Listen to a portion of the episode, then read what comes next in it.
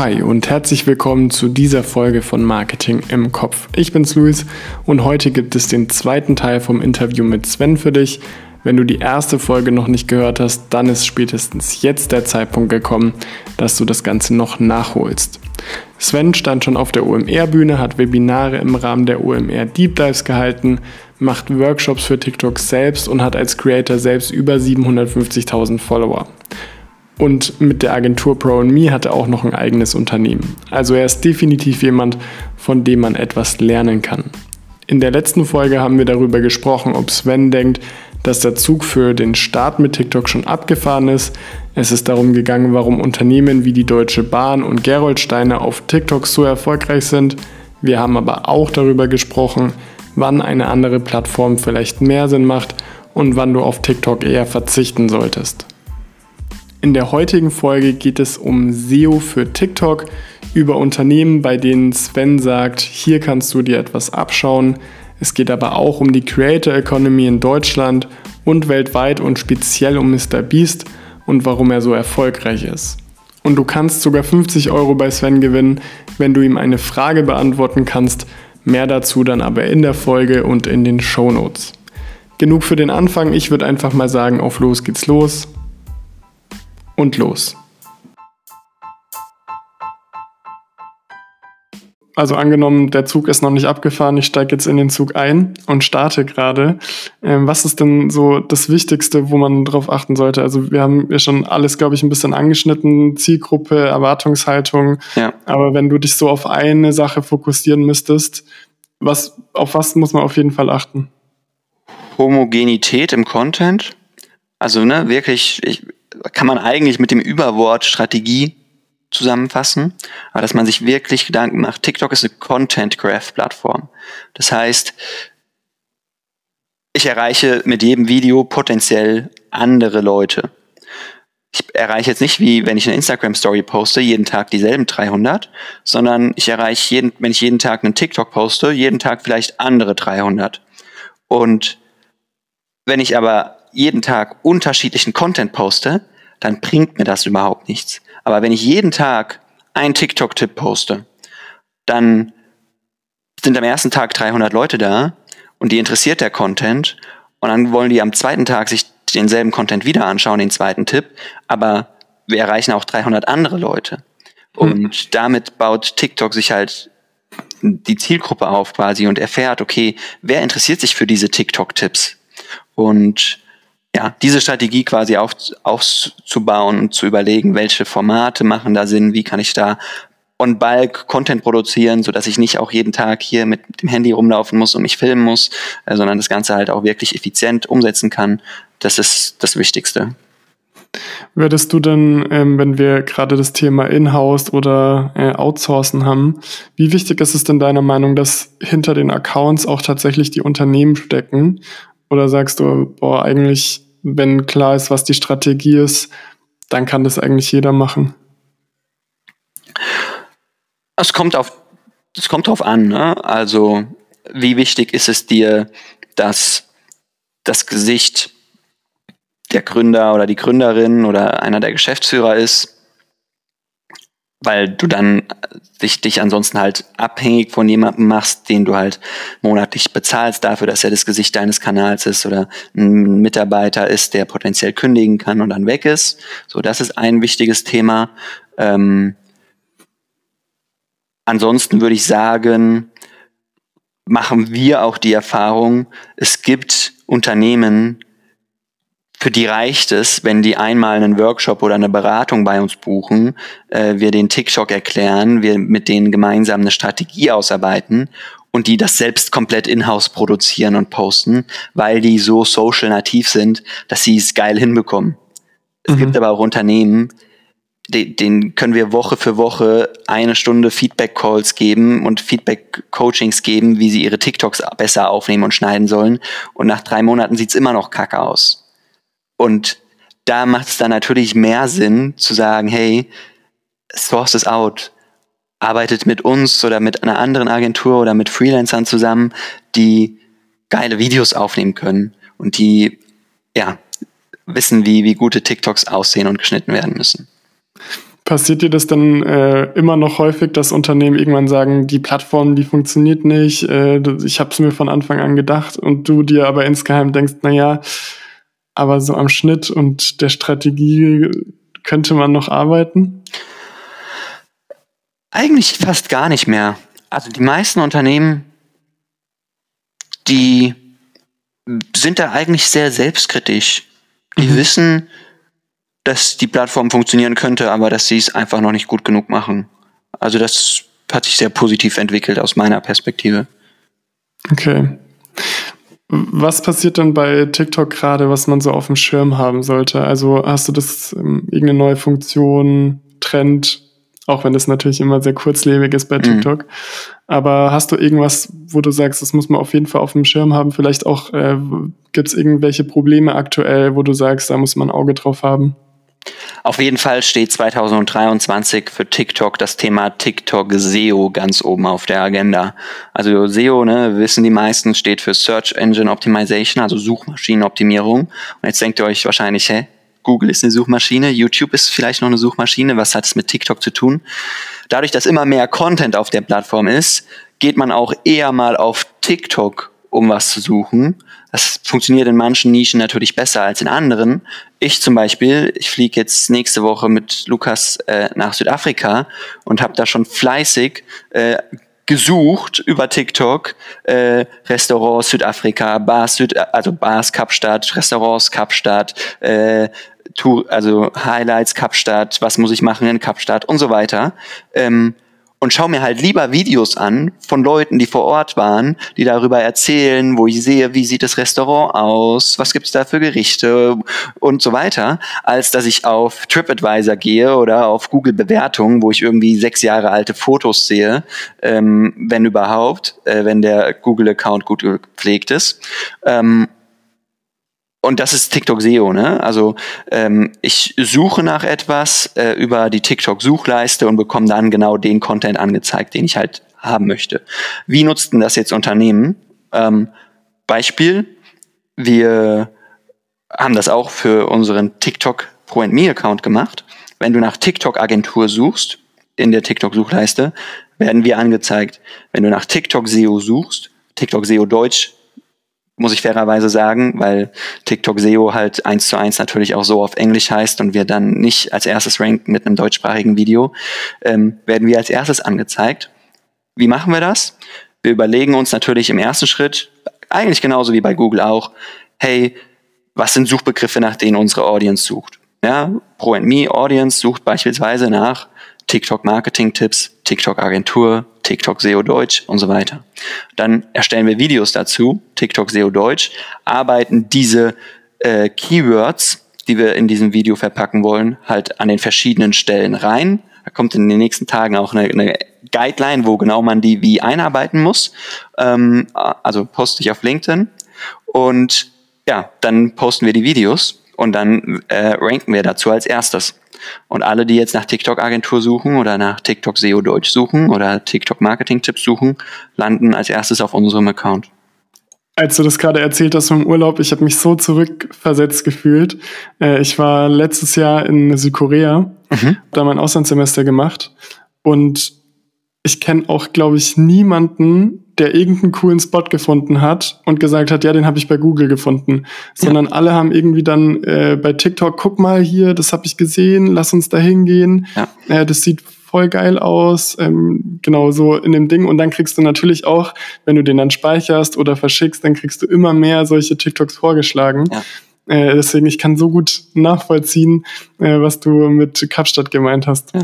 ja, weil es halt auch eine Curation ist, ne? Also wenn ich jetzt auf Google gehe, klar, dann sehe ich irgendwie 4,8 Sterne oder so, kann mir denken, dass es gut ist, aber ich weiß ja auch gar nicht, wer hat das jetzt bewertet, ne?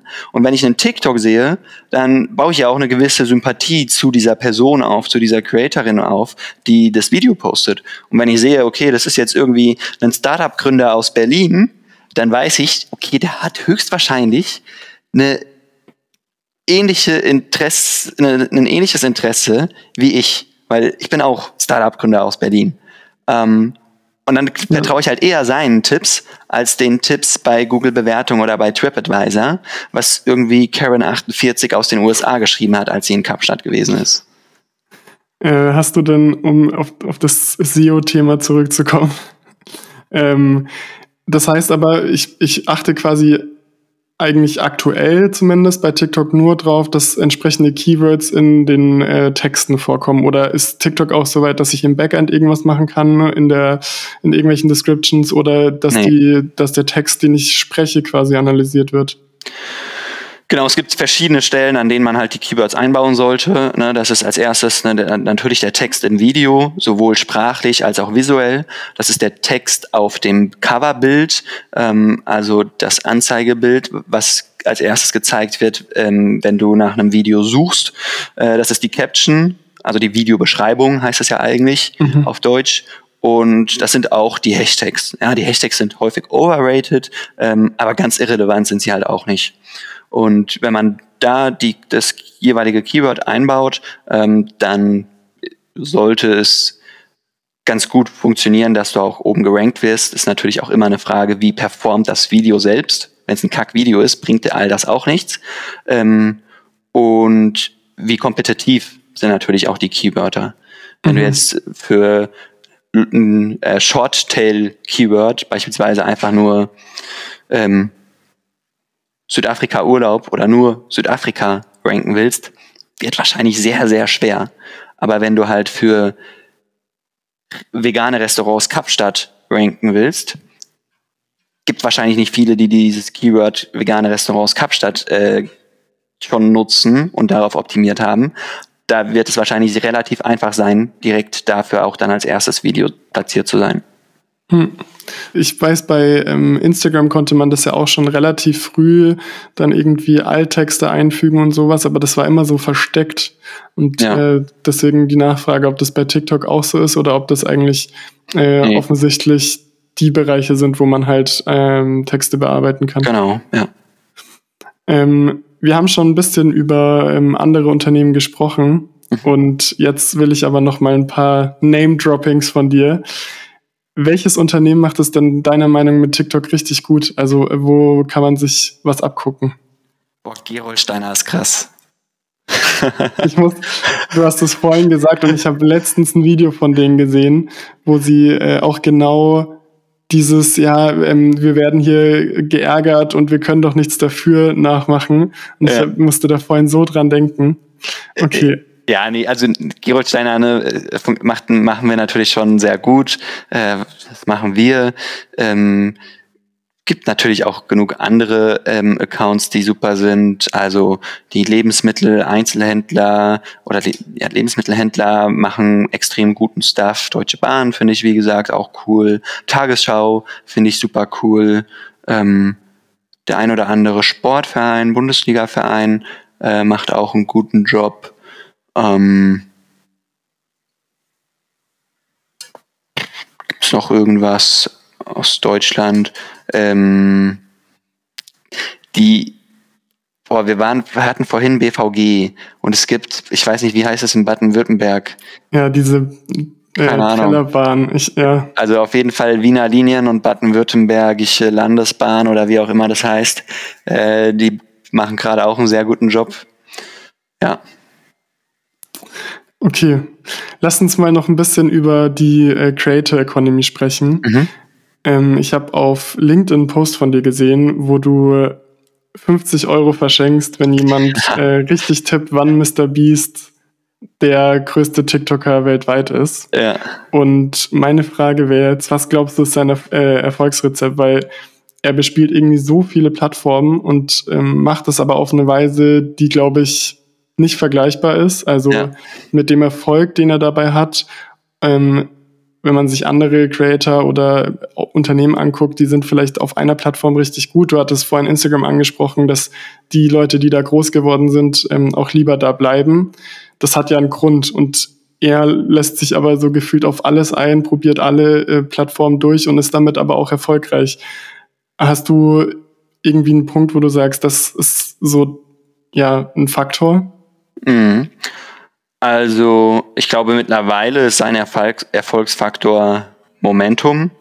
Also, er ist halt mittlerweile einfach so groß und bekannt geworden über seine YouTube-Videos, dass er halt auch einfach TikTok starten kann und da jedes Video viral geht, weil es halt einfach Mr. Beast ist und jeder Mr. Hm. Beast kennt.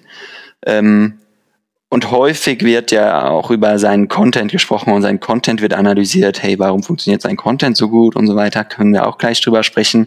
Aber was mir häufig zu kurz kommt, ist seine unternehmerischen Skills. Also, es ist ja nicht irgendwie Mr. Beast und der hat zwei, drei Videocutter oder so, die seine Videos machen, sondern der hat ja mittlerweile, keine Ahnung, ein 120-Mann-Unternehmen oder sowas. Und eine Burgerkette. Genau. Und er macht in der Creator Economy, macht er eigentlich genau das, was Jeff Bezos damals gemacht hat, um mit Amazon zu wachsen. Er reinvestiert jeden Cent in Wachstum. Und das ist eigentlich, das ist eigentlich das Fundament seines Erfolgs, dass er jeden Cent reinvestiert in Wachstum. Wenn er ähm, sich immer Geld rausnehmen würde, um Spaß zu haben, um sich selbst Autos zu kaufen, um sich selbst eine Insel zu kaufen und so weiter, dann wird er nicht annähernd so wachsen, ähm, oder wäre er nicht annähernd so gewachsen, wie er es jetzt getan hat. Aber dadurch, dass er halt, ne, wenn er mit einem Video, keine Ahnung, ein Sponsoring einholt und 500.000 Euro macht, dann investiert er diese 500.000 Euro halt auch in das nächste Video. Und natürlich klickst du eher auf ein Video und schaust dir eher ein Video an, wenn es heißt, hey, der Letzte, der den Kreis verlässt, gewinnt 500.000 Euro als wenn du das Video heißt, hey, der Letzte, der den Kreis verlässt, bekommt 1000 Euro. Hm. Und das ist auch mit eines der Erfolgsgeheimnisse dann, um die Brücke zu schlagen zum Content, dass er halt High Stakes hat, ne? Also, dass man halt wirklich invested ist und wissen will, okay, wer gewinnt jetzt diese 500.000 Euro oder wer gewinnt jetzt das Haus und es da halt gut schafft, diesen Challenge-Charakter mit ja auch häufig so einer gewissen emotionalen Story zu verbinden.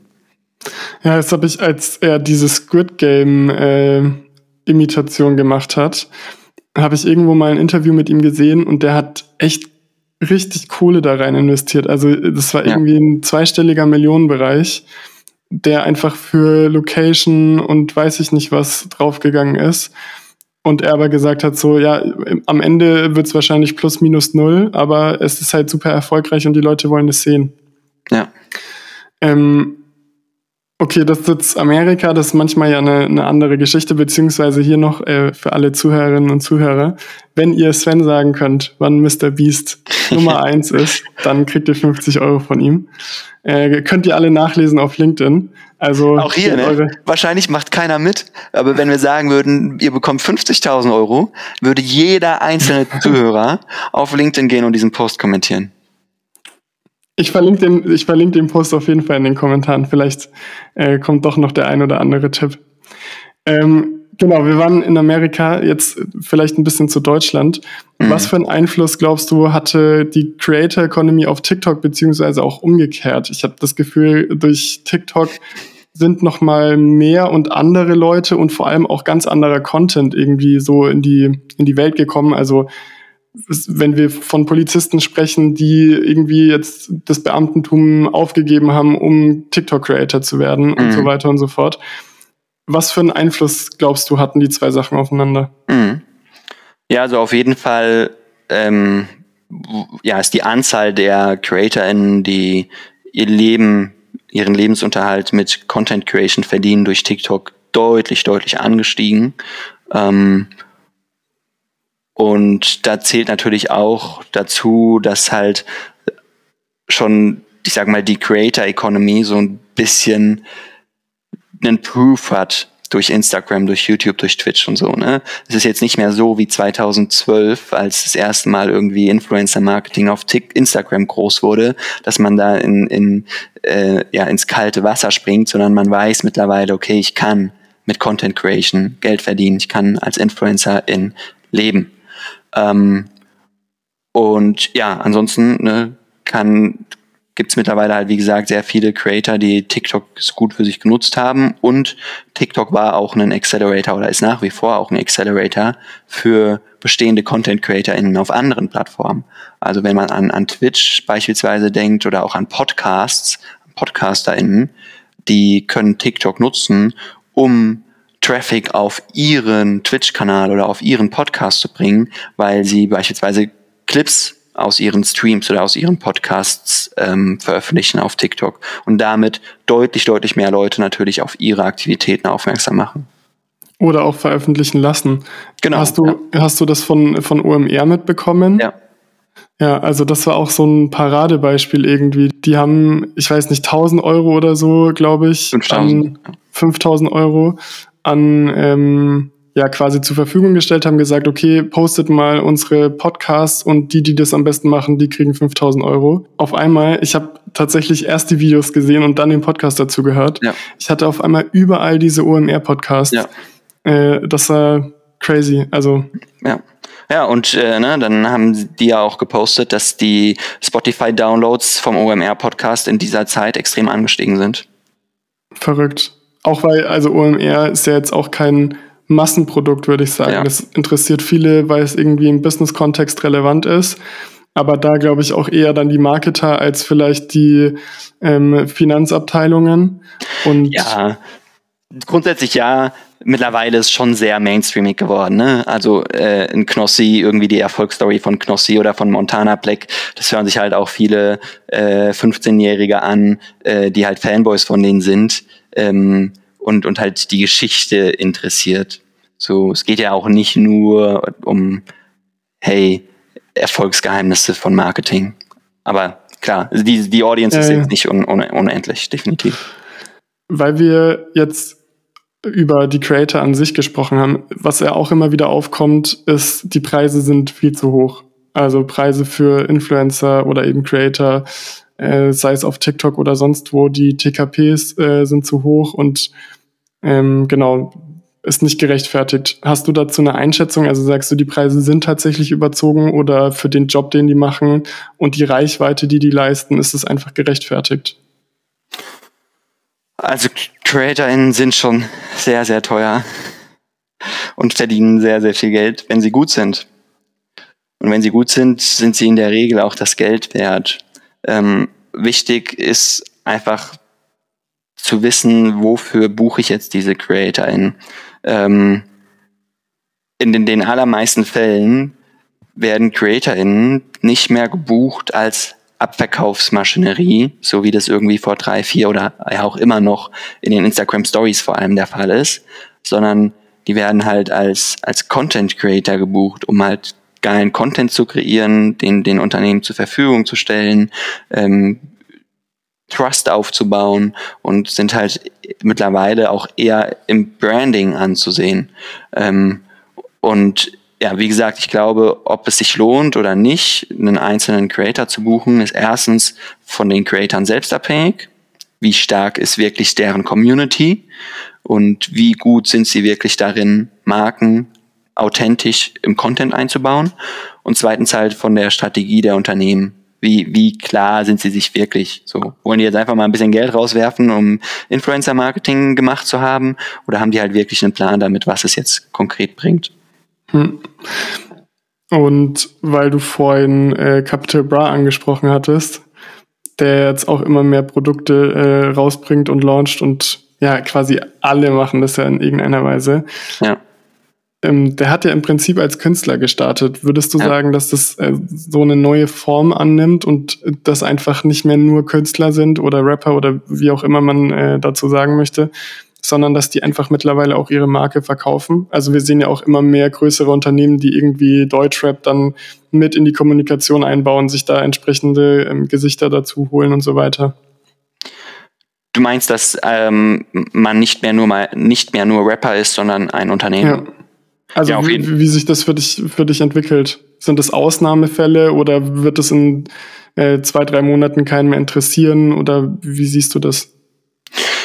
Ja, es kommt natürlich darauf an, von welchem Ausmaß wir sprechen. Ne? Also, dass jetzt ähm, man in den Handel geht und äh, da irgendwie deutschlandweit seine Produkte gelistet sind, das sind Ausnahmefälle. Das können nur die aller, allergrößten und selbst dann ähm, heißt es noch lange nicht, dass es unbedingt extrem erfolgreich ist. Ähm, bekommen wir auch gerade mit, dass äh, sich da einige Creator-Brands etwas übernommen haben ähm, und irgendwie, keine Ahnung, 10, 20 Millionen Eistees produzieren lassen haben und die aber nicht loswerden. Ähm, das, das sind wirklich Ausnahmen. Ne? Das kann ein Capital mhm. Bra, das können, kann vielleicht ein Eligella von Influencer-Seite aus äh, oder eine Pamela Reif, aber die ich sag mal, die klassischen TikToker äh, oder Instagrammer, die irgendwie ein paar hunderttausend oder ein, zwei Millionen Follower haben auf, auf TikTok und Instagram, da wird das nicht funktionieren, dass sie in den Handel gehen. Aber dass sie eine D2C-Brand starten mit einem Shopify-Store oder äh, irgendwie ihr eigenes Produkt in, äh, bei Amazon FBA verkaufen oder so, das kann für jeden funktionieren, ob du 5000 Follower hast oder 500.000 Follower. Hm. Was für eine Einschätzung hast du denn allgemein zur Creator Economy in Deutschland? Also ähm, was für eine Bedeutung hat die? In welche Richtung entwickelt sich das? Können wir uns da ein bisschen an den USA orientieren? Da hat es, glaube ich, ja, ist schon viel größer als hier in Deutschland. Ja. Ähm, was für eine Entwicklung sagst du hier voraus? Ja, ja, ist ja normal, dass es in den USA deutlich größer ist als in Deutschland. Das wird es auch immer sein, alleine weil halt ein Logan Paul irgendwie, ähm, keine Ahnung, 50 mal so viele ähm, ja, ZuschauerInnen erreicht, weil er englischsprachig ist und wir hier in Deutschland halt deutschsprachig sind. Ähm, ich glaube, innerhalb unserer sehr kleinen Bubble, ne, die so mit InfluencerInnen, TikTok und so weiter zu tun haben, ist die Creator Economy ähm, teilweise ein bisschen overhyped. Ne? Also, dass man halt auch wirklich merkt, dass jetzt äh, Creatorinnen wieder zurückrudern und äh, ihre Produkte jetzt irgendwie verscherbeln müssen, weil sie halt keiner kauft. Ähm, ich glaube, im Mainstream, so in den Marketingabteilungen von irgendwie Konzernen oder so, ähm, ist die Creator Economy noch ein bisschen underrated. Ähm, da würde ich mir ein bisschen mehr Offenheit wünschen, auch wirklich mit CreatorInnen strategisch zusammenzuarbeiten und zu überlegen, okay, wie können wir jetzt nicht nur mal ein Placement für 5000 Euro buchen, sondern wie können wir halt wirklich Produkte gemeinsam kreieren ähm, und, und auf den Markt bringen, was halt häufig auch ähm, für die CreatorInnen der bessere Weg sein kann. So, ne?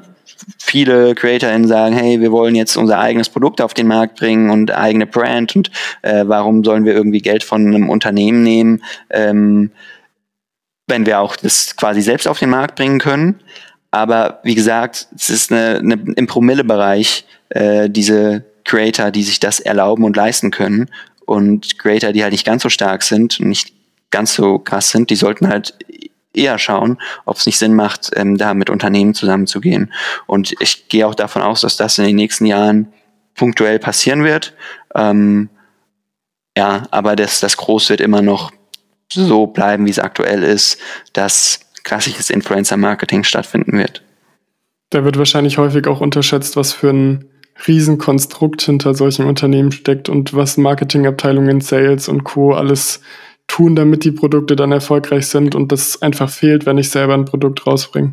Ja, also ne, wenn du wenn du nicht ähm, Capital Bra oder ähm, Montana Black bist, dann wird es sehr sehr schwer, dass du äh, quasi mit einem Anruf deutschlandweit in allen Reves, Edekas, Kauflands mhm. und so weiter gelistet bist. Aber wenn du halt mit äh, großen Marken zusammenarbeitest, die halt überall dort schon gelistet sind, dann müssen sie einfach nur ein bisschen Platz in ihrem äh, Regal freiräumen oder dein Gesicht aufs Label drucken, so ungefähr, ne? Mhm. Cool, ich danke dir. Ähm, du bist aber noch nicht erlöst. Ich habe noch fünf schnelle Fragen, die äh, ja meistens länger zum Beantworten brauchen, aber ich nenne trotzdem, ich sage mhm. trotzdem immer, es sind schnelle Fragen. Okay. Du kannst die ähm, beantworten aus beruflicher Sicht, privater Sicht, wie auch immer du gerne willst. Ja. Ähm, und die erste Frage ist, was der schlechteste Rat war, den du jemals von jemandem bekommen hast? Boah,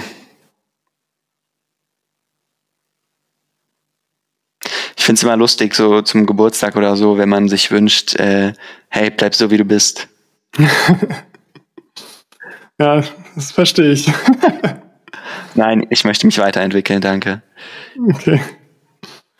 Cool. Äh, ja, äh, kann ich verstehen. Ähm, was war denn der beste Rat, den du jemals bekommen hast? Ähm, ich habe ein Zitat gelesen, die Tage gerade erst. Das fand ich sehr spannend. You don't lack motivation, you lack clarity. Also dir fehlt nicht Motivation, dir fehlt Klarheit. Das heißt, wenn ich morgens mich beispielsweise an meinen Laptop setze und denke, oh, ich gar keinen Bock anzufangen, gar keinen Bock zu arbeiten, dann fehlt mir nicht die Motivation zu arbeiten, sondern mir fehlt die Klarheit, hey, wie kann ich jetzt anfangen? Und ich muss erstmal die Zeit rein investieren, ähm, mir genau Gedanken zu machen, okay, welche Aufgaben machen jetzt Sinn und wie kann ich die Aufgaben so filetieren, dass es mir leicht fällt, damit anzufangen. Auch sehr gut. Also äh, mit einer der besten Antworten, die ich bisher gehört habe. Kann ich auch voll nachvollziehen. Also genau, kann ich verstehen. Sehr gut. Ähm, was wäre dann dein größter Fehler? Ich, ich bin so jemand, ne, ich sage immer, jeder Fehler ist gut für die Entwicklung. Ähm, dass ich ähm, bis, dass wir nicht all in gegangen sind auf TikTok, als wir wussten, dass TikTok ein Ding ist. Hm. Also wären wir so ne, zweite Ende 2019, Anfang 2020, hätten wir noch mehr all in auf TikTok gehen müssen. Okay. Und was wärst du denn gerne richtig gut? Ähm, ich würde gerne, ich würde gerne singen und tanzen können.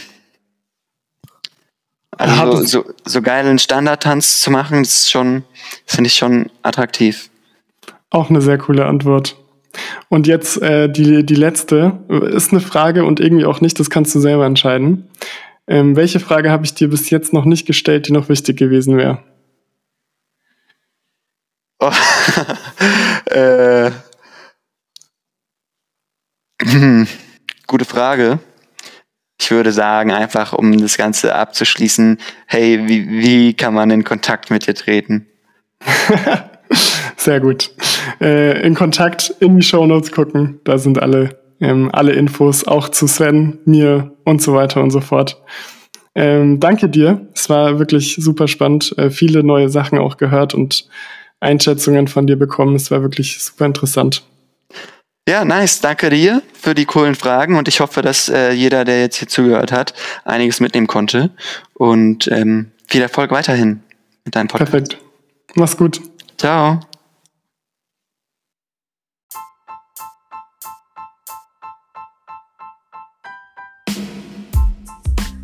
Das war's für heute auch schon wieder. Das war der zweite Teil des Interviews mit Sven. In der nächsten Folge geht's dann erstmal wieder ganz normal weiter mit Marketing-Tipps. Ich hoffe, du konntest das ein oder andere für dich aus dem Gespräch mit Sven mitnehmen und du hast vielleicht auch schon direkt eine Idee, wie du was umsetzen möchtest. Ich verlinke dir alle wichtigen Infos, also Svens LinkedIn-Profil mit der Website zu Pro Me und Co. in den Show Notes. Und auch diese Woche ist die Frage an dich wieder, Hast du noch Fragen an Sven? Wenn ja, findest du ein Feld unter deinem Player oder in den Show Notes und gegebenenfalls machen Sven und ich dann einfach noch eine Folge, in der wir all diese Fragen noch klären können. Und außerdem würde mich interessieren, ob du das mit dem Aufruf von UMR zu den TikTok-Videos auch mitbekommen hast. Und auch jetzt muss ich nochmal sagen, Vorsicht, unbezahlte Werbung. Wenn du nach einem Unternehmen suchst, das dir bei TikTok-Fragen weiterhelfen kann, dann melde dich auf jeden Fall bei Sven.